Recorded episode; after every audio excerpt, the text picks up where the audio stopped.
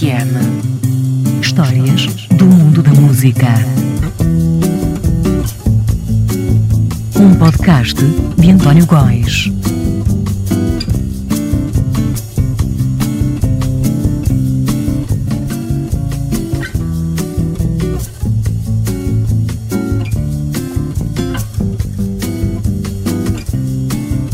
Ora viva, sejam bem-vindos ao Vinil FM, espaço onde se fala das histórias do mundo da música. E hoje, para falarmos dos Boney M, ou melhor, da farsa, vulgo Aldrabice, que o produtor Frank Farian montou ao redor da banda. Ou seja, depois de muitos milhões de discos vendidos, 18 discos de platina e 15 discos de ouro, veio a descobrir-se que, afinal, dos quatro integrantes do grupo, só dois sabiam cantar, e as outras duas vozes que se ouviam nos discos pertenciam, afinal, a outras pessoas. Mas comecemos pelo início. Vinil FM.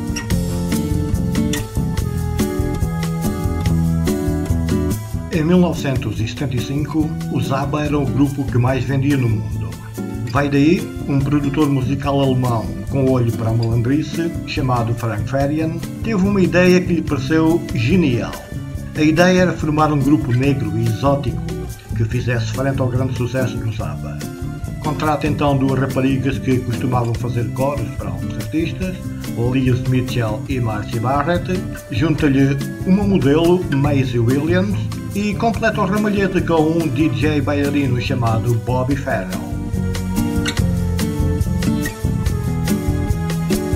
O grupo foi criado na Alemanha, batizado como Boney M, e o género musical escolhido foi o disco, música então muito em voga. Estava assim completa a banda, que viria a lançar o primeiro álbum no ano seguinte, 1976.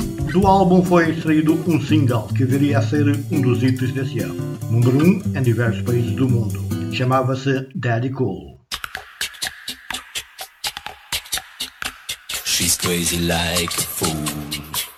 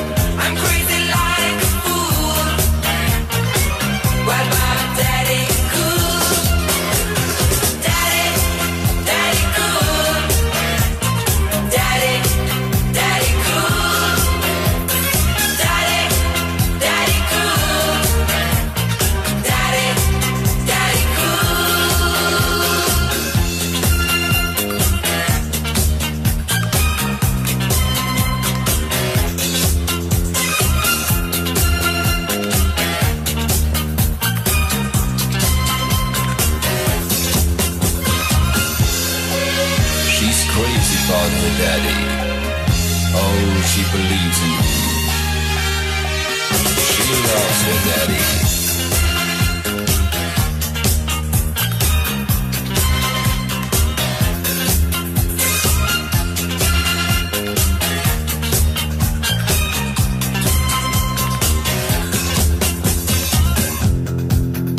Vinil FM. Histórias com música de fundo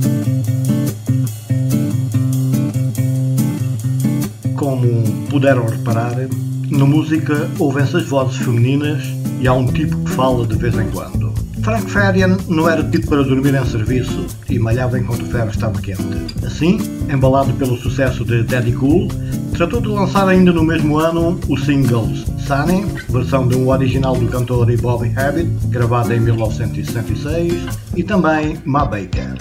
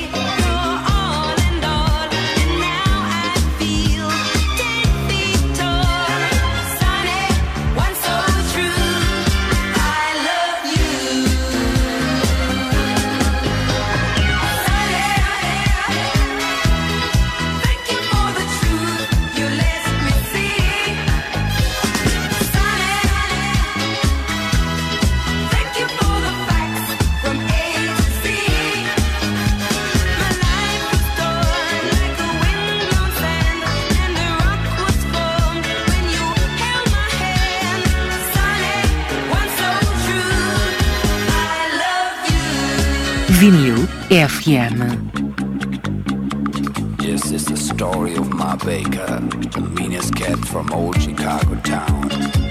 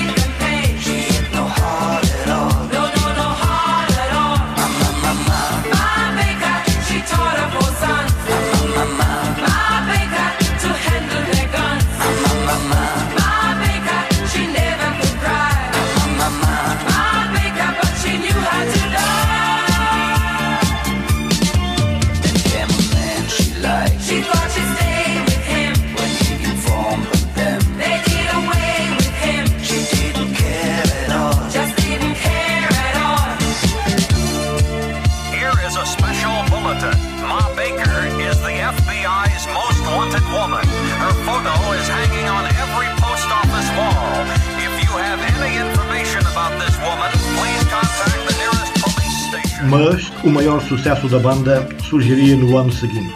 Chamava-se Reverse of Babylon e era também uma versão, desta vez da banda reggae The Melodians, gravada originalmente em 1969 e tornada conhecida por Jimmy Cliff em 1972.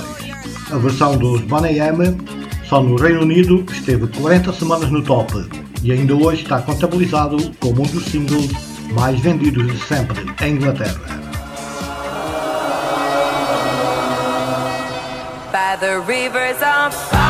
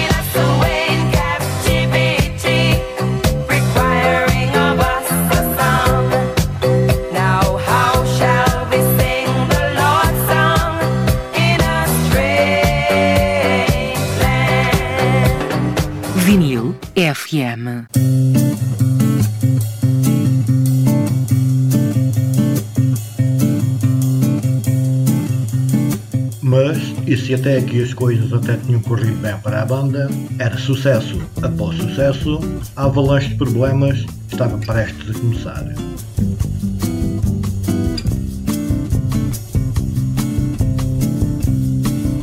Assim, em 1982, o único membro masculino do grupo, o DJ bailarino Bobby Farrell, anunciou ao produtor Frank Farian que queria ser ele a cantar nos discos. Queria a sua própria voz incluída nas gravações. Mas Frank Farian, que era tudo menos parvo, previu imediatamente o que iria acontecer e tratou de o despedir no mesmo instante. Foi assim, afastado da banda, o bailarino DJ.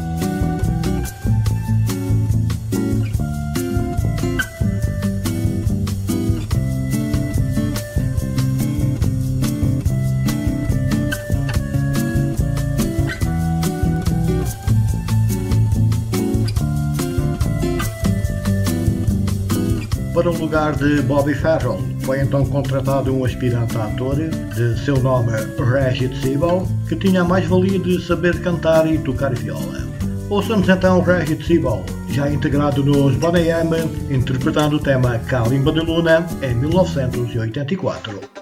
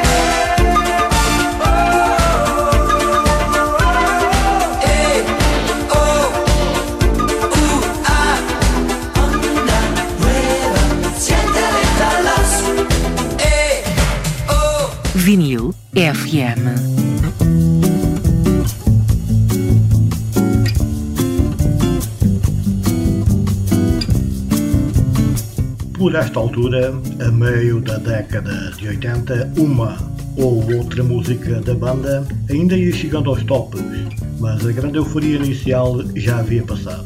Outras bandas surgiam na cena musical e o próprio género, o disco, já conheceram melhores dias.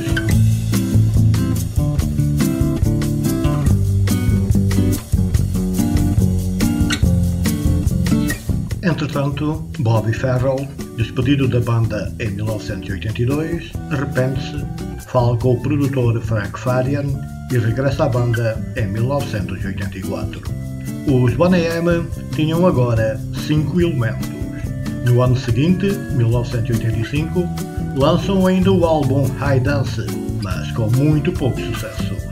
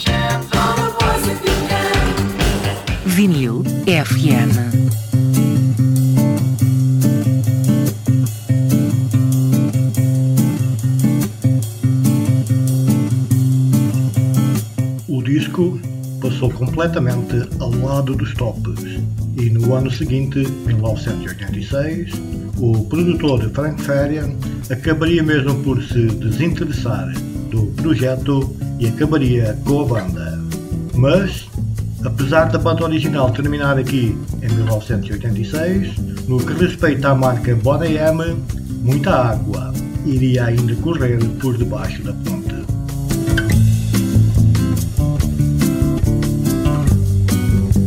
Vinil FM. Com o fim da banda, foram colocados em tribunal vários processos entre Frank Farian e os membros da ex-banda, já que todos eles queriam continuar a dar espetáculos e a usar o nome Boney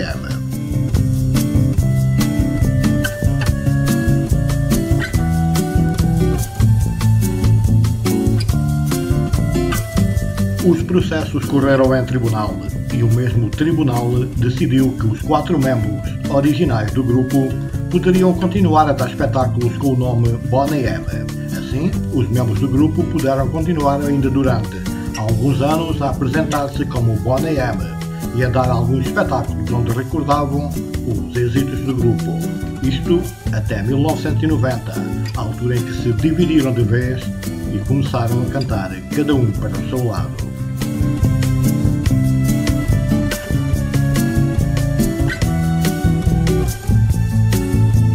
Assim, Liz Mitchell formou ela própria uma banda e continuou a cantar os sucessos dos Boney M. Marcia Barrett enveredou por uma carreira a solo, decidindo não cantar mais músicas da ex-banda. Quanto a Maisie Williams, continuaria também ela a cantar os êxitos dos Boney M ainda durante alguns anos. Bobby Farrell continuou também ele a dar espetáculos com o nome Boney M.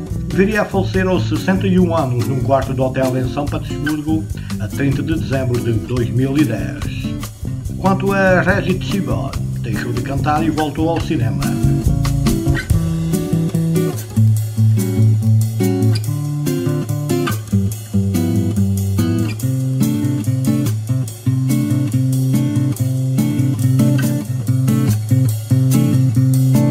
E só falta mesmo falar da peça-chave, produtor Frank Farian. Depois que se desligou dos Boney M, Frank Farian não ficaria parado. Tratou de arranjar um novo projeto. Desta vez era uma dupla. Esteve em atividade entre 1988 e 1990. Chamava-se Milli Vanilli. Mais uma vez, choveram os sucessos e o dueto acabaria até por ganhar um Grammy como revelação do ano. Evidentemente que teve que devolver quando em 1990 foi descoberto que afinal eles não cantavam e mais uma vez as vozes pertenciam a outros cantores. Um verdadeiro artista, este produtor. Vinil FM. E pronto, está então completa esta emissão do Vinil FM, dedicada a Frank Farian e aos Boney M. Foi um prazer estar na sua companhia. Eu sou o António Góis e vou voltar com mais histórias do mundo da música. Até lá, fiquem bem. Vinil FM. Histórias do mundo da música. Um podcast de António Góis.